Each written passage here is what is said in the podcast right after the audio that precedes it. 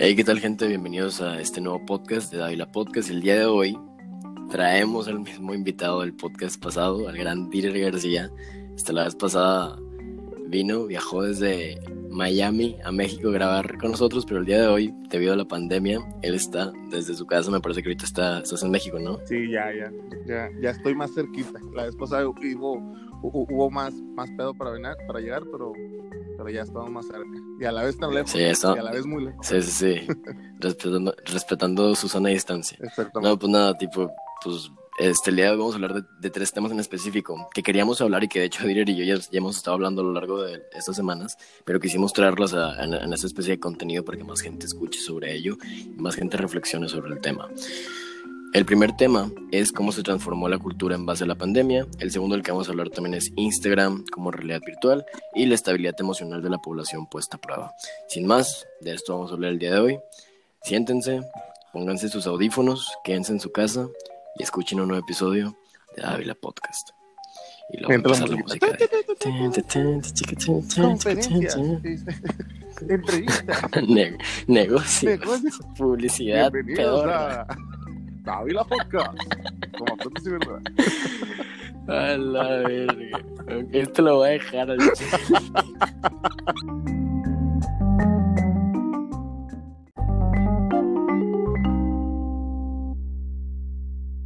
Pues bueno, empecemos. Este, ¿Cómo se transformó la cultura en base a la pandemia? Bueno, obviamente ya todos saben, no creo que haya ningún ser en esta tierra que no sepa acerca del tema este del coronavirus. Bueno, seguro que sí hay mucha gente que no sabe. Pero, digo, por eso siguen saliendo los pendejos. Pero la mayoría de la gente ya sabe sobre este tema, sobre este virus, sobre esta pandemia que, que ocurrió aquí en, en, México y en diversos otros países. No a todos les afectó, pero sí es un hecho que a la mayoría y poco a poco está afectando a más. Y nos obligó a quedarnos en, en nuestra casa, debido a que si salimos, pues nos podemos infectar y podemos, ¿sabes? Este, sobresaturar el sistema a, hospitalario. Entonces, voy a empezar esto ¿mande? con un chiste tonto, que se ha grabado, pero no importa. a- todo lo que costó, todo lo que nos costó el antojo de un chino, que dijo un día, oye, güey, si comemos una sopa de murciélago, y de ahí se, se vino todo esto, pero bueno, eso Sí, tu, tu, tuvo que haber sabido muy bien la pinche sopa de murciélago. güey. Espero que- Ya he jodido, güey. Ya he jodido. Pero bueno, hay, hay- hay que ver Este- con humor la, la, la situación actual. Yo creo que ya hablar de, del COVID, del, de todo lo que está pasando, yo creo que ya sería como tratar de, eh, ¿cómo se dice? Eh, eh, torturar gente, porque ya creo que ya todos estamos hasta la madre de todos, todos somos expertos Sí, en ¿no? COVID-19. Y sí, ya, ya somos expertos en pinches pandemiologías pandemia. y la Yo antes, yo antes para En- todo usaba el paracetamol y es la primera vez que me siento, este, ¿cómo se dice?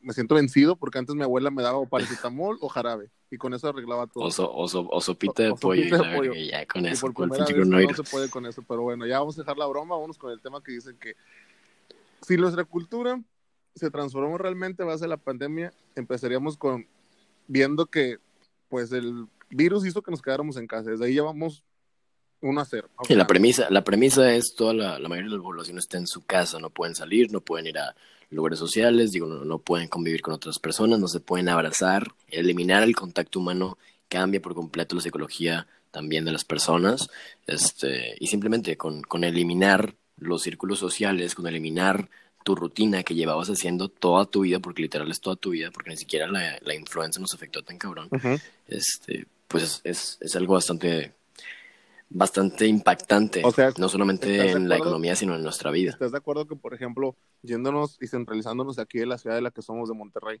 somos una ciudad que cada fin de semana tenemos algo social que hacer? Cazamos carne por el simple hecho que una mosca pasó, que a, a las, a las Sí. amigas, a las amigas de mi mamá le decimos tía, a las mamás de mis amigos les decimos tía, les damos beso en el cachete, nos saludamos de, de abrazo, de beso, piquete de ombligo, y de repente un día sale alguien en, el- en la tele y te dice no besarse, no abrazarse, quédate en tu casa, se acabaron las carnes asadas, convive con tus hermanos que no quieres, con tu mamá que te regaña y quédate ahí porque si no te puedes llegar a morir. O sea, eh, ¿qué pasó? ¿En qué Sí, momento pues se nos- convirtió en una película? Qué misterio. Sí, no, no, 2020 es completamente una distopía digna de una película y de huevos que van a hacer una película en el futuro sobre 2020, Claro el sí. año de la muerte y la chingada.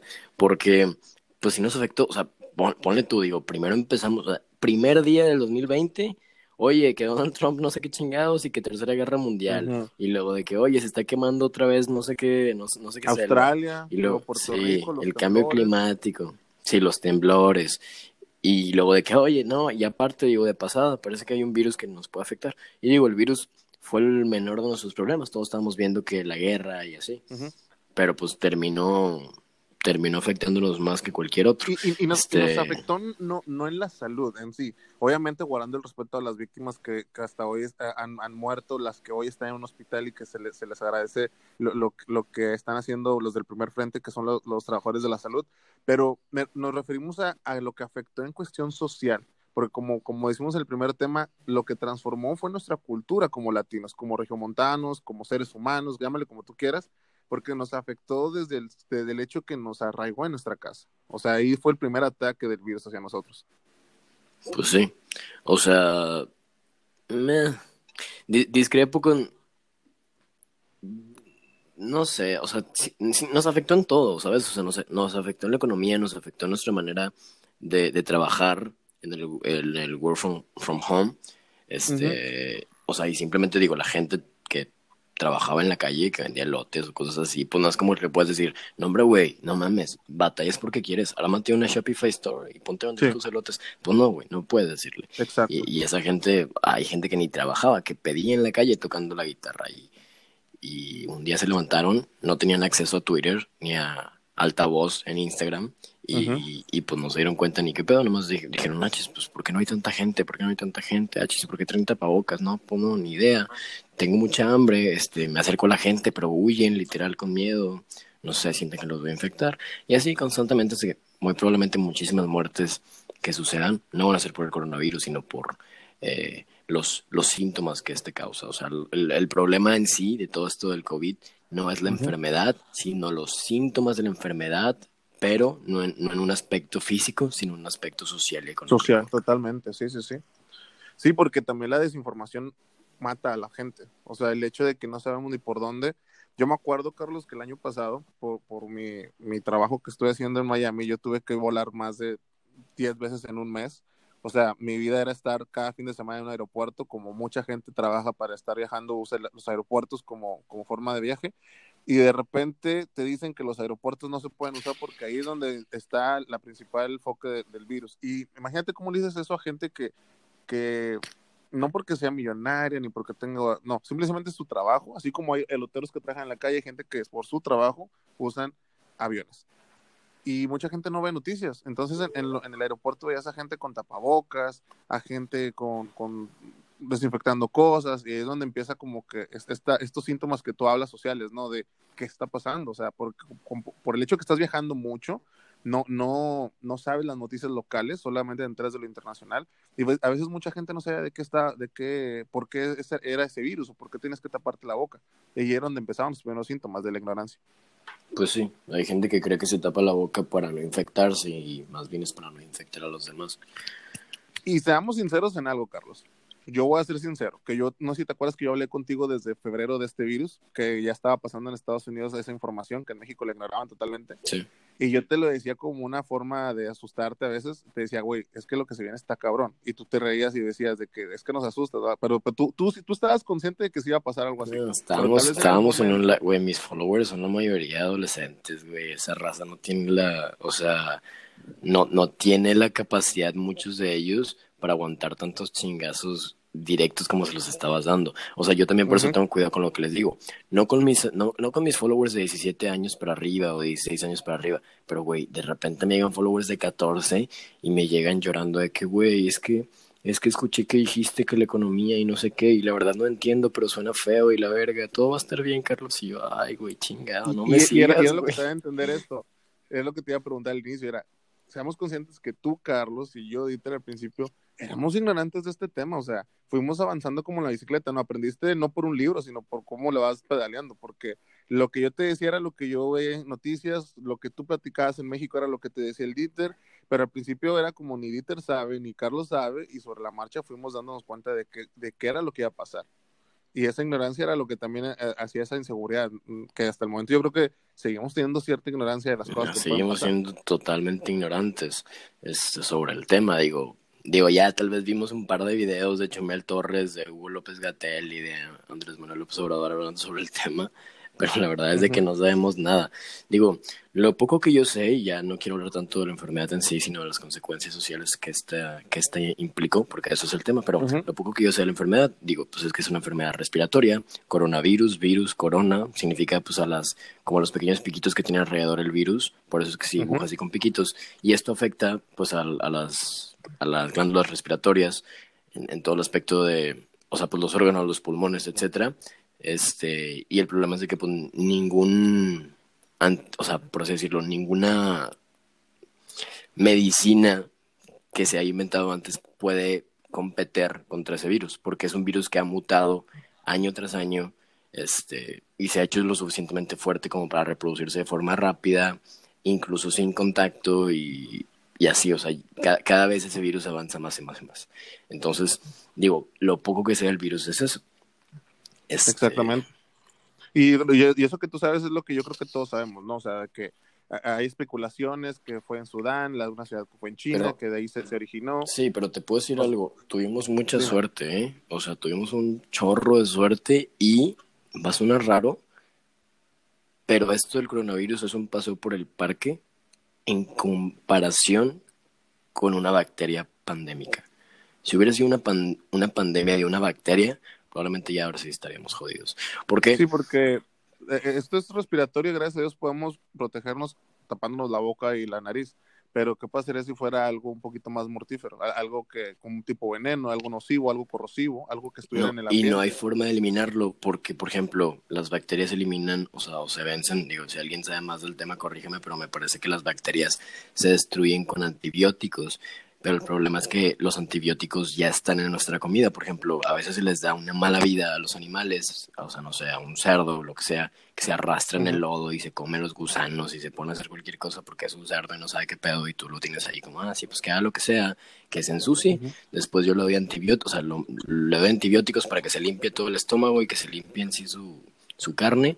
Y ahora sí lo mato y te lo sirvo en tu mesa cae la Walmart por tu cerdo ya cortadito. El problema es de que cuando te lo comes, no solamente estás comiendo carne, sino que también te estás comiendo un festín de antibióticos y esos antibióticos te hacen, te hacen inmune después a antibióticos. O sea, te hacen inmune a los propios antibióticos. Y si eres inmune a los antibióticos, eres inmune a la cura para, para solventar tu enfermedad bacteriológica. Mira, eh, eh, hablando de, lo, de cómo cambió nuestra cultura a raíz de una pandemia, yo tengo una pregunta, no del presente, tengo una pregunta para el futuro, Carlos Dávila. Quiero que tú me digas y la gente que está escuchando va a escuchar esto, se lo, se lo pregunte a sí misma. Los veganos, la gente, la gente pet friendly y todos los que cuidan los animales, ¿tenían razón después de todo? No me contestes aún, te voy a decir por qué. La mayoría de los virus que tiene la humanidad se dieron por parte de un contacto poco común con animales. Es decir, cocinaron algún animal que no está hecho para la crianza, para, para comer, pues experimentando y desarrollaron o se adaptaron al organismo humano para poderlo invadir. Último, eh, se podría decir, antecedente que tenemos es lo de eh, la, la, fiebre del SARS, que eso fue en el 2002. Eh, fue, no fueron tantas muertes como las de ahora, pero se provocó también por, por algo que había en los animales. Luego, tiempo después, la influenza, que es por la, luego después la, fiebre porcina, la de las gallinas, todo lo que se fue en el, eh, aquí en México, en Ciudad de México que empezó, etcétera, etcétera. La pregunta es, ¿el comer carne animal sin un control debido Ah, ahí está. Puede ser que nos, que nos, que nos haga para el futuro el hecho de que le pensemos a ya no consumir ciertas cosas animales que nos puedan afectar pero, organismo. Pero mira, es que no, no te voy a decir, te lo voy a responder con lo que yo sé, ya después el Carlos Dávila del futuro me corrija o no. Pero con lo que yo considero es que no es que tengan razón o que estén equivocados. O sea, realmente no te puedes ir un extremo a otro de que, ah, sí, los veganos tienen la razón o no tienen la razón. ¿Debemos comer carne o no debemos comer carne? O sea, no es A o B, no es blanco o negro, no es izquierdo o derecha. Siempre hay un medio, siempre hay un gris, ¿sabes? Entonces, creo que no es irte tan al mame de no volver a comer carne en tu vida y tampoco decirte tan al mame de seguir comiendo carne como lo estamos haciendo, pero debemos encontrar un punto medio en el que sí se coma carne, pero no tan seguido, en el que sí se creen animal, animales para, para consumirse, pero en lugares adecuados donde no tengas que darle antibióticos y en donde realmente se les una buena vida y que sean animales, pues digo, no sé, tal vez pones el intento de que no sean murciélagos, y animales que ya estamos, que ya está comprobado que no nos van a enfermar tanto. Exacto. Eso último que dices es lo que iba a decir. Exactamente eso mismo. Tal vez lo que tendríamos que controlar es lo que estamos comiendo y lo que ya nos estamos comiendo, asegurarnos que se les dé un trato digno para, ya sea desde la crianza, desde la, el proceso, desde la forma en que se vende, porque cuánta mierda no nos metemos a la boca. O sea, vayamos hoy, hoy en día a Walmart HEB y vemos como que todo está bonito, pero realmente no es tan bonito que digamos, lo que estamos comiendo a veces nos está debilitando o nos está haciendo que nuestras defensas no estén aptas para este tipo de, situaciones, porque al final del día somos, eh, eh, er, éramos animales antes y antes no teníamos tanta protección, andábamos en el medio ambiente. ¿Y cómo es posible que ahora de cualquier cosita vamos a ser frágiles? O sea, tal vez el hecho de que moderemos nuestras dietas, nuestras formas de alimentarnos y nuestras formas de, de, procrear nuestros alimentos tenga que tener un, control un poco más severo por la Organización Mundial de la Salud o por los organismos eh, del gobierno y desde casa también, que es lo que nos estamos metiendo la boca, me imagino. Pues sí, tiene que haber un control. Si no, si no, o sea, esto parece un paso por el parque. O sea, el coronavirus, pues digo, cada, cada que nos alargan la cuarentena es de que, ay, no, ah, rayos, no, ya quiero ver a mi novia, quiero ver a mis amigos, sí, ya quiero ir a decir y tonterías así. Es como, pues sí, digo, tal vez está sufriendo, güey, pero la verdad es de que es, es, es, mínimo lo que está sufriendo en comparación con lo que sufriría realmente la humanidad si fuera una enfermedad bacteriológica, o fuera un virus más cabrón, o el coronavirus mutara diez veces más. O sea, realmente tenemos que tener en cuenta o sea, los, o sea, por ejemplo, el coronavirus, yo siento que no es en sí la enfermedad, sino un síntoma de la enfermedad. El coronavirus, el, coronavirus es un síntoma, es una creación de la enfermedad real, y la enfermedad real se llama no cuidar lo que lo que comemos, ¿sabes? Tener irresponsabilidad. No, y además, Carlos, que, y además que es muy básico, a lo mejor muy estúpido. Si nos fijamos, esto nos lo decían desde el kinder. Lávate las pinches manos antes y después de comer y lávate con y ponte alcohol y que gel antibacterial y que y que estornuda con el codo. Y el plato del buen comer, literal, o sea, ¿cuándo viste un murciélago en el plato del buen comer? Bueno, yo vi algunos, pero era porque veía a los locos Adams, pero eso es otra cosa. Ok, pero digo, más puesto en contexto, este, ya digo, tratando ya de terminar todo ese tema del coronavirus como tal, porque ya se sabe bastante sobre eso y creo que la gente más bien quiere escuchar otros contextos, todo el mundo está hablando de lo mismo y hay que hablar de otras cosas. En el contexto social, dijo de hecho, este Donald Trump lo dijo, no sé si lo escuchaste, no es que quiera aquí citar a Donald Trump, pero el cabrón, digo, lo leyó en Fox Sports, o no sé dónde lo leyó, pero, pero se estuvo diciendo mucho en Estados Unidos y él lo empezó a repetir, que la cura puede salir más cara que la enfermedad. ¿Qué quiere decir? Que la cura de quedarse en su casa puede afectarnos más años que la enfermedad misma. Digo, porque claro, es gente que ve todo de forma pragmática este, y maquiavélica, en el sentido de que pues siempre buscan como el... Es que, es que ahí viene un dilema, o sea, ellos lo que buscan es un beneficio común dejando, dejando de lado los valores, o sea, entonces ahí te viene, ¿qué prefieres? Que una parte de la, que la mayoría de la población esté feliz y que no pierda su trabajo que las empresas no quiebren y que lo, la, la, economía no se caiga por dos años o salvar la vida de los ancianos, de los enfermos y de otras personas. Y entonces ahí es donde viene el dilema de los, de los, de los presidentes o de los altos gobernantes, que es que prefiero traerle sufrimiento a mi, a mi pueblo por años o evitar la muerte de muchas personas.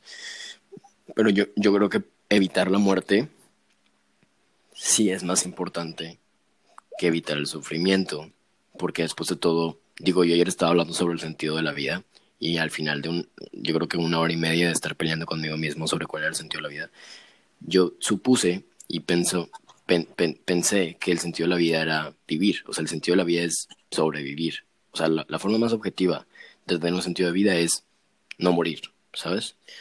Este, y obviamente morir también es parte del sentido de la vida, porque si no puedes morir, pues no tiene caso vivir. Total. O sea, no, no tiene ningún sentido porque eres inmortal. Total X. Entonces, si el sentido de la vida es vivir, entonces el sentido de la vida deberías dictaminar las decisiones de los gobernantes. Entonces los gobernantes deberían de tomar sus, decisiones en base a que lo más importante es la vida. Entonces digo, supongo que por eso están tomando estas medidas de quédate en casa y paremos la economía. Pero maquiavélicos como Donald Trump están sobreposicionando la economía y el capitalismo arriba de la vida humana. Que claro, no lo inventó él, lo han hecho los gobernantes por siglos, pero... Voy a decir algo que es muy feo y muy crudo, y con esto termino esa parte. que si lo vemos desde la, desde la perspectiva de Donald Trump, sin acusarlo de nada, para él es más fácil que mueran ciertas personas ancianas que ya no van a proveer herramientas a la economía, a mantener a todos los, los demás que sí influyen en la economía. Es decir, salgan todos, al cabo que los que se van a morir son los viejos. Para él sería lo Sí, pues ya no, ya no son fuerza laboral. Sí, claro. Ya no son fuerza laboral para la economía. Exactamente. Entonces es como si fuéramos 100 personas en el mundo. De esas 100, 20, de esas 100, 20 somos, somos ancianos él va a decir, bueno, pues podemos vivir con 80, que se mueran 20, no hay problema. O sea, desgraciadamente es lo que él está dando a entender con sus mensajes políticos que está dando de activar la economía en plena, cuarentena. Pues sí, este, y digo, fuera de eso, digo, la economía sí está cayendo, pero yo hace poco estaba viendo, digo, en especial yo que... ¿Me escuchas bien? En especial yo que estoy en todos estos negocios en línea, el comercio electrónico creció un 350%. O sea, si antes solamente el que 45% de la población, o 65% me parece en México, me equivoco, 65% compraba ya cosas en línea, el 65%, lo cual es un chingo, o sea, el 65% de la población, ahora incrementó un 350%. No sé si me, no sé si me explico.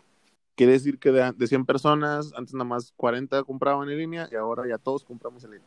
No, no, no solo que todos compramos en línea, sino que ahora se compra más en línea. O sea, puse dos gráficas diferentes, pero me refiero a que antes pocas personas, o, sea, no todas compraban en línea y ahora no solamente la mayoría. No, sí, pero y, eso es normal porque es lógico. Por ejemplo, yo que vivo en Estados Unidos, yo no uso mucho el, el comprar en, en pick up en Walmart. Entonces, como que mucha gente sí compra en línea y va y recoge el mandado y se va pero yo era de los que todavía iba a Walmart y compraba mis cositas y a, la antigüita.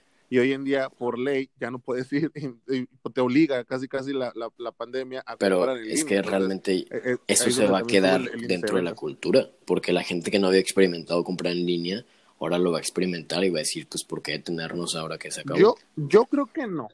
Yo creo que no, te voy a decir por qué. Porque si no, es lo mismo el dilema ese de los periódicos, la radio, porque sigue habiendo radio si hay Spotify, porque sigue habiendo diarios en papel si, si hay, tabletas y aplicaciones de, diarios, etcétera. Yo creo que es más en la es lo, lo mismo, es la cuestión social, que es del tema principal de la cultura en base a la pandemia, yo creo que es temporal.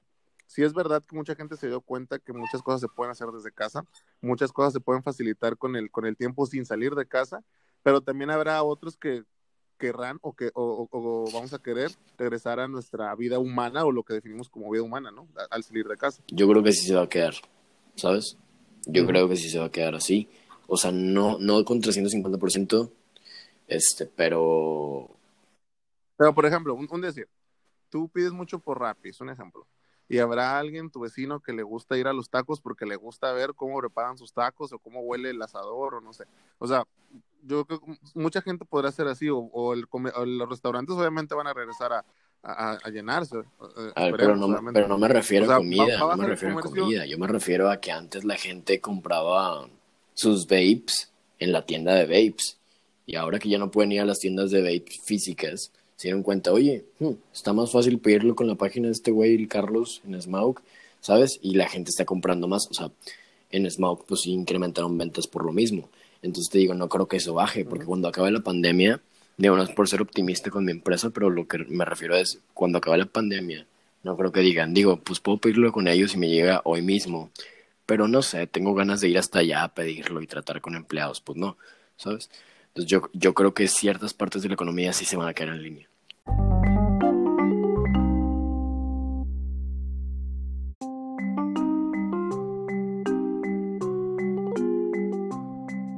Vamos a hacer un pequeño corte comercial para contarte algo muy interesante. Y es que si estás escuchando este podcast, muy probablemente es porque eres una persona que siempre busca aprender más y que tal vez esté emprendiendo algún proyecto o negocio. Una persona que siempre busca desarrollarse y llevarse a su próximo nivel.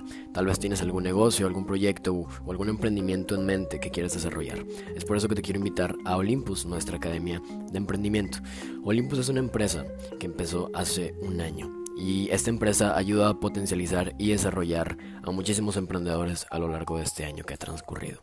Técnicamente tenemos todas las herramientas que necesitas, desde proveedores, logos, trabajadores, editores, community managers y yo personalmente junto con mi otro equipo de mentores vamos a estarte enseñando cómo desarrollar tu negocio y cómo poder potencializar la idea que tienes para que se vuelva realidad y no solo realidad, sino un verdadero éxito.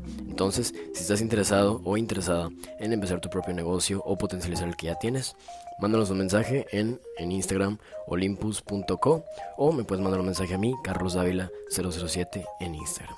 Sin más, continuamos con el episodio. Pero bueno, pues pasamos al siguiente tema entonces. El siguiente tema es eh, cómo está afectando a esto en un nivel emocional. Dale, empiezas. Pues bueno, el siguiente tema entonces, ya dejando eso de lado, es la estabilidad emocional de la población puesta a prueba. Este, yo creo que, digo, no sé si a ti te pasó, yo creo que a la mayoría nos, nos afectó tantito emocionalmente todo este tema, digo, por más objetivo, más frío, más eh, no sé, indiferente que eres ante las situaciones, esto nos cambió por completo, digo, nos, nos fregó los planes que teníamos, nos fregó los, los, los pensamientos de que el 2020 iba a ser nuestro año y la, y la cosa, o sea, yo creo que a todos nos afectó, nos separó a nuestros seres queridos, ya no podemos abrazar a la gente, ya no podemos verlos y esto pues va a durar muchísimo tiempo, entonces obviamente a todos en conjunto nos está afectando. Exactamente, y yo creo que el hecho que te es que este tema está bien padre, está bien jugoso y no sé por dónde empezar a mordarlo porque me, yo me estaba frotando las manos. Mira, voy, a empezar con una metáfora. Imagínate esta, esta, vida que te da la sociedad, que te dedica la sociedad, de que ten tu casa, ten tus hijos y ten una, ¿cómo se dice? Una familia feliz, una vida, dale el carro al hijo cuando vaya a la universidad, todo bien. Y de repente esto nos rompen nuestras ilusiones que la sociedad nos dice. Porque nos dicen, ciérrate en tu casa con tus hijos, con tu esposa, y ahí es donde nos damos cuenta que no aguantamos a la esposa, al esposo, a los hijos, a los hermanos, y que la familia no es tan perfecta como pensábamos que era. Y como punto número dos, nosotros tenemos estos planes escritos en nuestras agendas diciendo que todo va a ser fregón, inspirándonos con gente que gurús del diseño, gurús de la publicidad, etcétera, etcétera, y de repente nadie tiene el hilo negro de la situación. Nos damos cuenta que todos somos vulnerables, a todos nos está llevando la fregada y que nuestra estabilidad emocional es lo más importante más allá de nuestra estabilidad económica. Y es ahí donde le da la razón a la gente que cuando tiene espiritualidad y tiene paz, puede desarrollar. porque, esto, porque esto en realidad, en realidad lo que nos está dando es un caos, Carlos. Es como un, a ver, ahora qué vas a hacer? solamente estás tú solito en tu casa para ver qué haces. No está tu carro, no está tu proyecto, no está tu universidad, no está tu maestro, no están tus amigos, no está el antro, no está, no está nada de lo que tú creías que era la vida. Y ahora necesitas replantear la estrategia. Pues sí, o sea, yo creo que el problema era que no nos, o sea, no nos soportábamos tanto a nosotros mismos tanto tiempo, ¿sabes? O sea, no estábamos acostumbrados a lidiar con nosotros mismos por tanto tiempo y tampoco con nuestros seres queridos yo creo que eso debe ser bien, bien feo, ¿no? y lo digo por experiencia personal.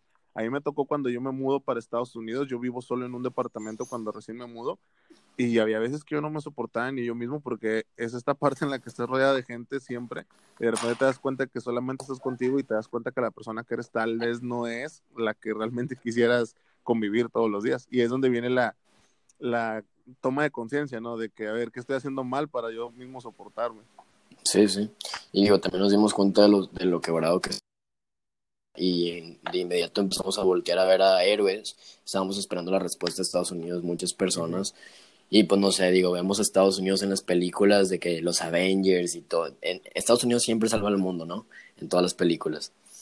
Y luego volteamos a ver ahorita, y pues, ¿dónde están los Avengers, güey? ¿Dónde están los héroes de Estados Unidos que salvan al mundo? Pues no, realmente solamente es el país con más infecciones. ¿sabes? Nosotros pensamos, nosotros idealizamos además Estados Unidos de que es que esos cabrones siempre tienen la respuesta, que estos cabrones siempre tienen la solución. ¿Sabes? Se idealizaba mucho en la cultura de Estados Unidos como unas personas que casi eran superhéroes en, en muchos aspectos, algunos, de, algunos líderes de ahí. Y pues nada más volteamos a verlos y no, pues resulta que esos cabrones fueron los que más infectaron en todo el mundo. Entonces, pues sí nos dimos cuenta de lo, de lo que verdad que estaba la sociedad, de que realmente pues nos estábamos entrando en cosas irrelevantes, nos dimos cuenta que al parecer, digo, no sé, no se nos había ocurrido, pero mira, al parecer el trabajo de un agricultor resultó ser más importante que el, que el güey de marketing de Silicon Valley. Wow, qué extraño, ¿no?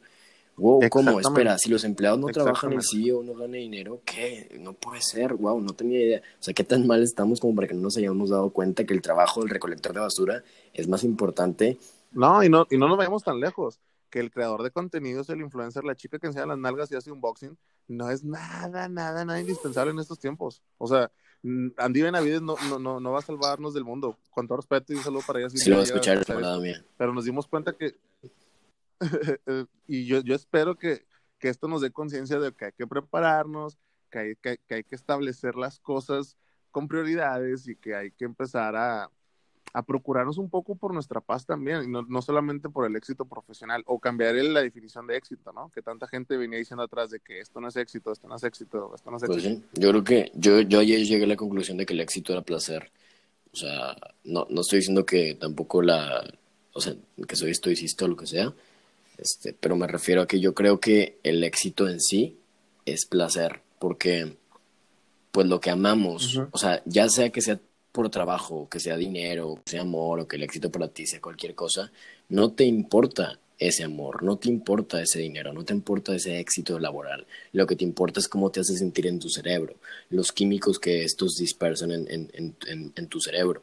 Entonces, yo me di cuenta que es eso. O sea, buscamos constantemente esos químicos que les pusimos el nombre de felicidad o orgullo, pero a final de cuentas no se llama felicidad ni se llaman orgullo, se llaman neurotransmisores que nos transmiten emociones, nos transmiten ciertas, nos transmiten adrenalina, ¿sabes? O sea, varias cosas en nuestro cuerpo que nos hacen sentir bien. Entonces yo me di cuenta de eso. También cuando amamos a una, una persona, tú que me preguntaste qué opinaba del amor, no lo tenía bien fundamentado, yo lo tengo bien fundamentado desde hace días. Que yo creo que el amor, el amor no es que ames a una persona, sino amas lo que esa persona te hace sentir. Y no en un aspecto romántico de la situación, sino me refiero a un aspecto químico. O sea, literalmente amas lo que los químicos de tu cerebro expulsan al estar con esa persona. Y Hablemos de feromonas. exacto. y, y, solo, y fuera de eso, no solamente, no solamente eso, sino, de hecho, también por eso supongo que se dice que hay química. Oye, esos dos güeyes tienen química, esa, esa chava, esa chava tienen química. Pues sí, literalmente sí tienen química, porque sí se producen ciertos químicos en su cerebro. Entonces yo creo que el éxito en sí de la vida es sentir placer por medio de esos químicos. Bueno, al menos es la mejor manera de vivirla. El problema es de que pues nadie está sintiendo esos químicos ahorita, todos están encerrados y las pocas cosas que nos hacían sentir esos químicos en nuestro cerebro están allá afuera, no adentro de nuestra casa. Y ahí es cuando viene la pregunta, ¿puedo hacer yo mismo que esos químicos se activen? Y ahí es cuando viene la pregunta, ¿yo mismo puedo ser feliz con yo mismo? ¿Sabes? Wow. Es que esa pregunta que acabas de hacer sí tiene un trasfondo muy canijo. Y, y, te voy a decir por qué. Porque quiere decir, sin escucharme tan romántico y no tiene nada de espiritualidad, que el ser humano está hecho para conectar con otro ser humano. No está hecho para ser un, un a pesar de que somos organismos unicelulares, por así decirlo, independientes a Individuales, sí. Quiere decir que hay algo que de alguna individuales, perdón, sí. unicelulares es otra cosa. Eh, eh, que, que, quiere decir que, que, que sí dependemos un poquito de nuestra felicidad de otras personas, entonces, ¿no? O complementamos nuestro, nuestro andar. Somos seres sociales, por, por, algo se inventó el lenguaje, por algo, uh -huh. digo, el lenguaje en sí, según el libro de Sapiens que estaba leyendo, este, dice que el lenguaje se inventó de una manera de chismorreo, o sea, no se inventó para decir cuidado, ahí viene el oso, no se inventó para decir aquí hay comida, se inventó literal para decir, oye, parece que el güey de allá te está robando la carne, oye, hay que robarle a este, o, ¿sabes? Cosas así, o sea, literalmente el lenguaje uh -huh. se inventó para el chismorreo desde las épocas cavernales. Este, entonces siempre queremos estar hablando y estamos hechos para hablar, hablar, hablar, hablar, hablar y estar opinando y estar opinando. Y a lo mejor estamos hablando ahorita de temas que ni, ni nos competen, pero mira, perfecto ejemplo. Tiene García y Carlos Ávila hablando, utilizando el lenguaje y haciéndole honor a los chismorreos de, de las épocas cavernales. Entonces, pues sí, estamos hechos para hablar, para conversar y pues para digo, compartir y convivir entre seres humanos. Eso está en nuestro cerebro. Sí, porque si te fijas al final del día, el ser humano habla, se comunica, toca, abraza, es para hacerlo con la otra persona y que el mensaje, y es parte del código del habla que la otra persona esté, pero si de repente no está la otra persona es donde te das cuenta que tal vez no, no, no te vas a sentir completo. Sí, pero pues entonces ahí vuelve la pregunta, ¿por qué no podrías sentirte completo tú solo? No, no, es que no es que no es que no te puedas sentir completo tal vez, sino es esta conveniencia contigo mismo.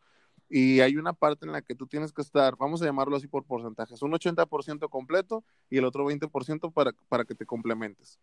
Como si fueras una cadena. Más bien para que te contextualices, ¿sabes? Y es donde nos damos cuenta que realmente venimos a este mundo a servir a otros. O sea, no somos organismos que solamente... Es como esas partes de que tú estás bien para que otro esté bien. Y es verdad, porque es, es parte de toda esta cuarentena el tú no salir es para que el que esté contagiado no contagie al, tercero. O sea, si tu primo está contagiado, tú no, y tú vives con tus abuelos, tú no ir a la fiesta, a la casa de tu primo para llegar a la casa de tus abuelos a contagiarlos, porque tal vez a ti no te pasa nada. Entonces, por eso es que este aislamiento social es para eso, para que nosotros no complementemos una enfermedad que se de que de esa manera hace que la cultura del ser humano, que es reunirse, sea partícipe de, promover una pandemia, que al final del día es lo, es lo que estamos, del tema que estamos hablando, que, no se promueva eso. Una cosa que quiero mencionar aquí, saliéndome y entrando de nuevo al tema, sobre el tema que es la estabilidad emocional de la población. Mucha gente ahorita está haciendo eh, trabajo desde casa. Mucha gente está aprendiendo a hacer cosas nuevas desde casa. Mucha gente está aprendiendo a adaptarse a esta nueva vida que tenemos de estar en casa. Y es donde mucha gente se dio cuenta que el trabajar para otras personas no es la clave de, y de esto van a salir muchos emprendedores porque ya les está gustando el trabajar desde casa. Voy a hablar de una manera muy personal.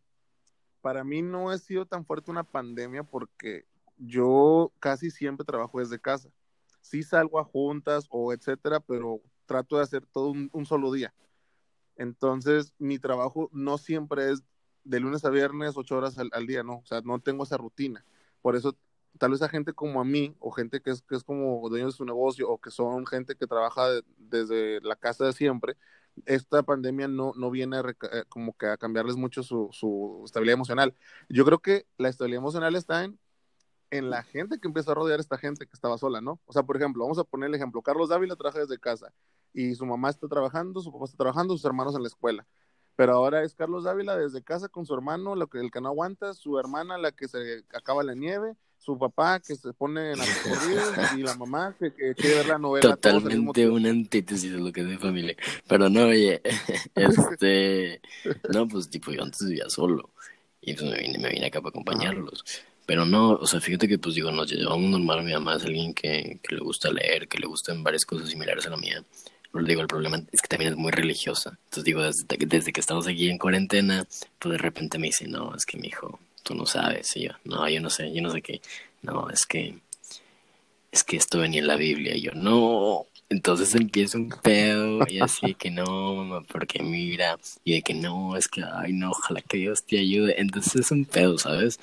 Este, y claro, pues es parte de convivir con nuestra propia familia. Eran pedos que no sabíamos, no sabíamos que teníamos porque nunca convivíamos tanto con nuestros seres amados. Entonces, este, pues sí, digo, se, se desarrollan estas cosas. Yo siento que es como el meme, ¿no? De que, ¿y ahora qué hago? O sea, porque era como que antes decíamos en Instagram, todos bonitos, güey, domingo familiar. Y de repente era, ok, domingo familiar. Y luego martes familiar, martes familiar, miércoles familiar. Y llegas a un punto que dices, te odio hermana, te odio hermano, y quiero que te vayas de la casa.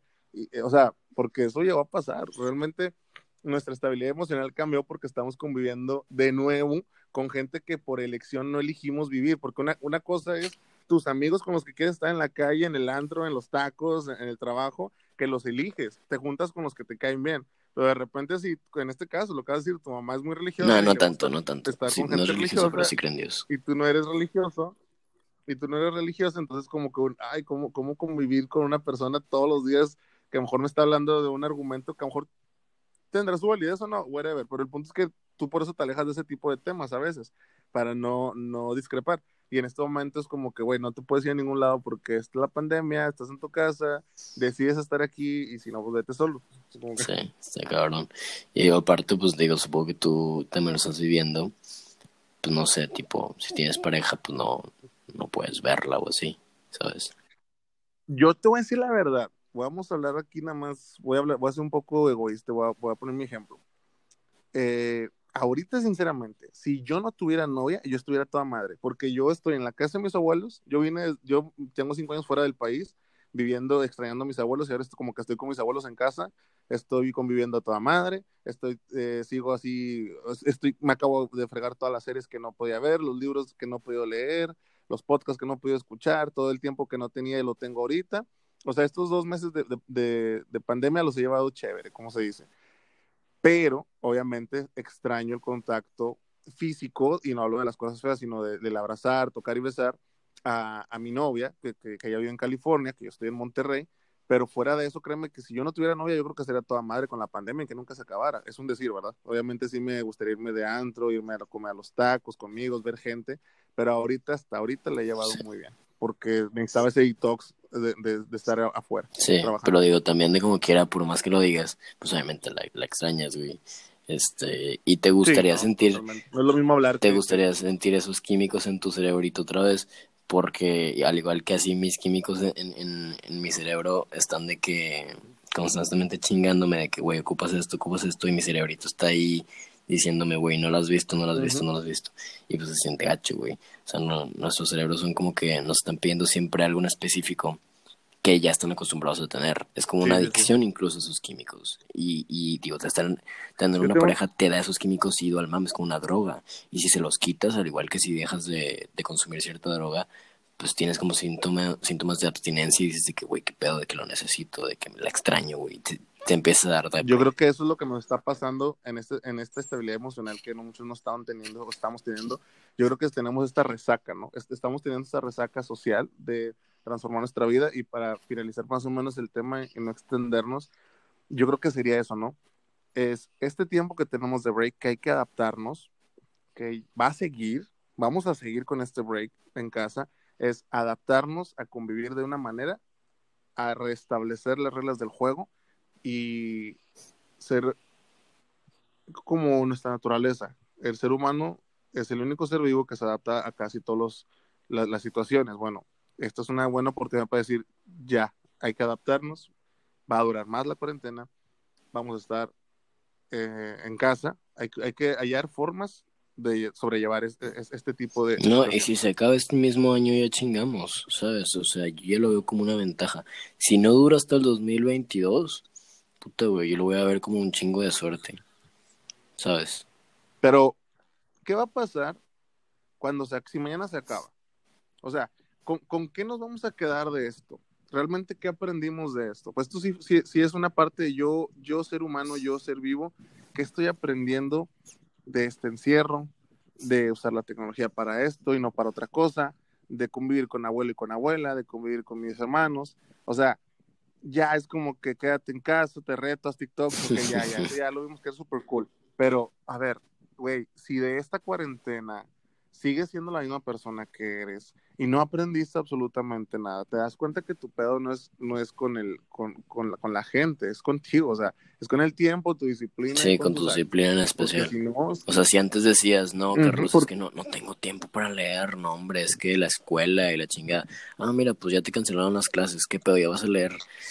Ah, uh -huh. ¿sabes? No sé, güey. O sea, esos ya son pedos tuyos, güey, ¿sabes?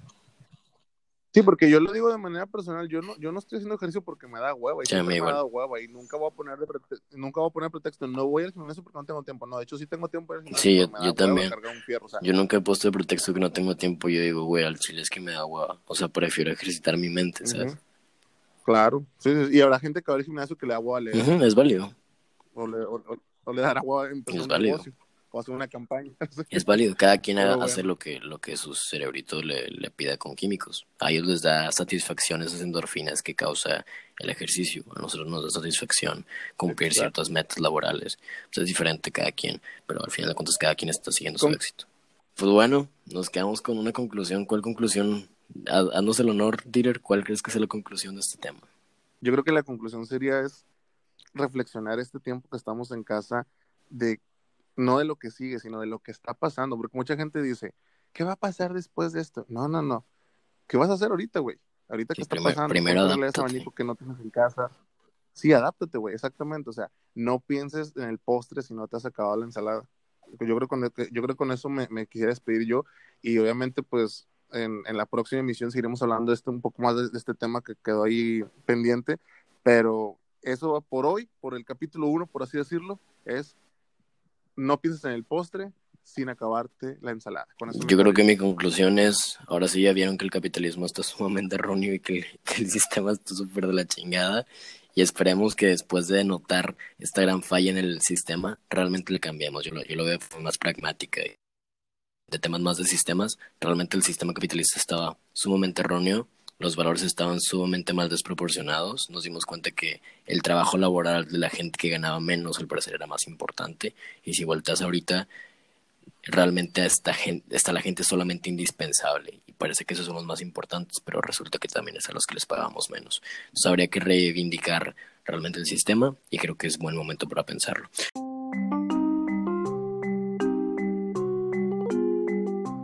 Entonces me quedo con esa conclusión yo también. Este, pues nada, gracias Dieter por haber sido partícipe de este podcast otra vez y pues nos vemos en la siguiente.